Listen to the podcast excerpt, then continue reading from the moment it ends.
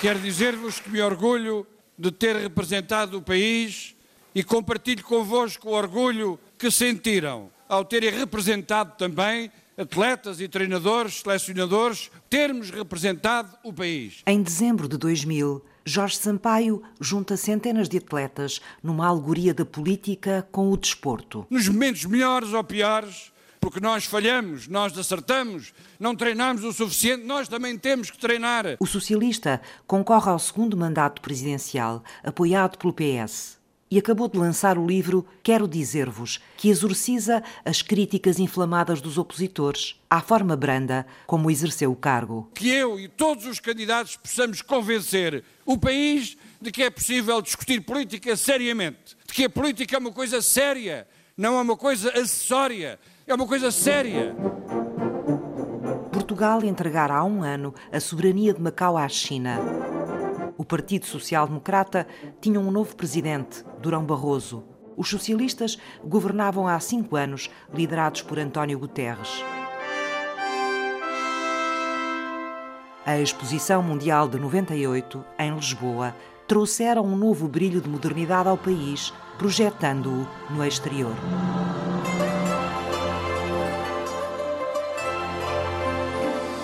Mas a Revolução tinha quase três décadas e a urgência da democracia já não corria célere nas veias dos eleitores. A abstenção tornara-se um tema endémico das campanhas eleitorais. Todos nós nos devemos preocupar no decurso da campanha eleitoral. António Abreu, candidato à presidência da República, apoiado pelo PCP e pelos Verdes. Para contribuir para que eles diminuam. Garcia Pereira, candidato do PCTP-MRPP, Partido Comunista dos Trabalhadores Portugueses. Resulta dos cidadãos não se reverem na ausência de discussão e no deserto de ideias porque se está a passar. Porque aqui agora há uma maior tendência para a abstenção. Ferreira do Amaral, candidato apoiado pelo PSD e pelo CDS. Com a forma como foi exercido o mandato dos últimos cinco anos. Eu acho que, que a abstenção existe porque os cidadãos sentem que o seu voto muda pouco no sistema político. Fernando Rosas, candidato a presidente proposto pelo Bloco de Esquerda.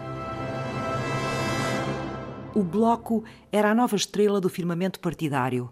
Nas últimas legislativas, abrira caminho para dois deputados no Parlamento. E o historiador Fernando Rosas era claro ao que vinha. Levar ao público um conjunto de ideias-chave sobre esta esquerda nova que nós representamos neste combate e tentar com isso obter um resultado eleitoral que nos permita consolidar o que temos, alargar alguma coisa e prosseguir o combate. Todos os candidatos à esquerda falavam em plena campanha de um vencedor anunciado. É uma eleição cujo vencedor antecipado é conhecido. O Dr. Jorge Sampaio está reeleito. Ah, toda a gente sabe à partida que há uma pessoa que tem mais condições que as outras nestas eleições, exceto o engenheiro Ferreira do Amaral. Muito obrigado. Muito obrigado. Menos Ferreira do Amaral. O antigo ministro das Obras Públicas dos governos de Cavaco Silva rejeita a magistratura de influência sóbria e distante de Sampaio, que contorna a espuma dos dias da política. Há necessidade de uma presidência da República diferente, uma presidência da República de presença, um presidente da República de ação. Eu fiz um conjunto de intervenções nunca antes produzidas por nenhum Presidente da República consistente sobre a matéria de educação.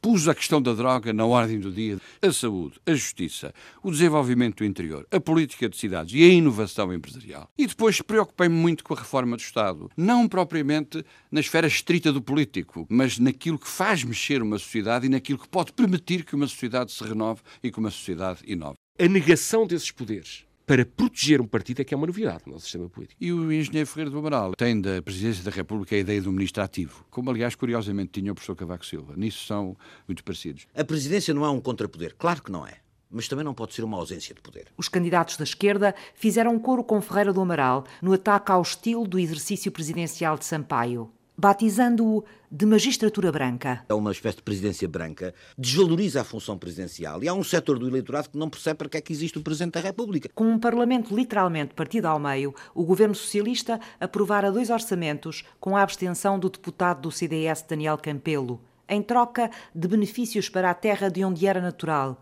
como a continuação de uma fábrica de queijo limiano. Muitos condenaram o Presidente da República por tê-lo permitido. O Presidente da República já deveria ter demitido este governo. O Dr. Garcia Pereira esqueceu-se da evolução constitucional de 1982, contra a qual eu votei, que retirou a responsabilidade política do governo ao Presidente da República. Uma questão de uma dissolução é uma bomba atómica do sistema constitucional português. Um caos político maior aguardava Jorge Sampaio no segundo mandato e a bomba atómica que invocou foi por ele usada depois de Durão Barroso abandonar o governo do PSD para assumir a presidência da Comissão Europeia e de Santana Lopes o ter substituído no Executivo, que durou pouco mais de quatro meses. A 14 de janeiro, os portugueses votaram e reconduziram Jorge Sampaio na presidência com mais de 55% dos votos. Joaquim Ferreira do Amaral ficou em segundo lugar com 35% e a abstenção conquistou mais de 50% dos eleitores. Quero sacudir a resignação, a inércia, o deixar andar. O meu compromisso como Presidente da República, que viu o seu mandato renovado, é o de mobilizar todos os portugueses. A noite da vitória não galvanizou as emoções de outras eleições presidenciais. Eleitores e políticos viviam definitivamente uma nova era na realização da democracia.